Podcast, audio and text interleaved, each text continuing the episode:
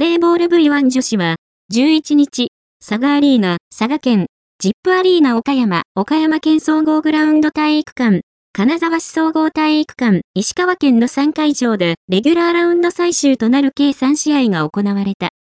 佐賀では、レギュラーラウンド3位のホーム、久光と同4位の埼玉上尾が対戦。2時間47分に及ぶフルセットの大激闘となった。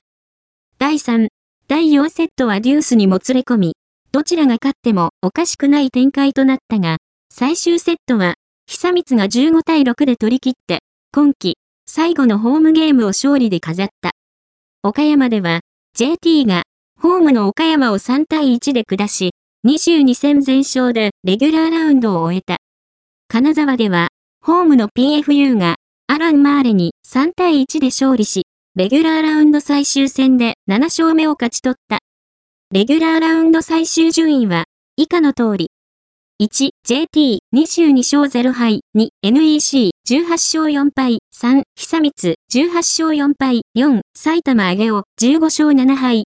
デーソー、12勝10敗、6、トヨタ車体、12勝10敗、7、日立アステモ、9勝13敗、8、東レ、8勝14敗、9、岡山、7勝15敗、10、PFU、7勝15敗、11、黒部、4勝18敗、12、アランマーレ、0勝21敗、NEC と急行、デンソーとトヨタ車体、岡山と PFU は勝率で並んだため、試合で付与されるポイント合計数の高いチームの順位が上となっている。また、レギュラーラウンドの個人技術成績部門で決まる個人賞も決定した。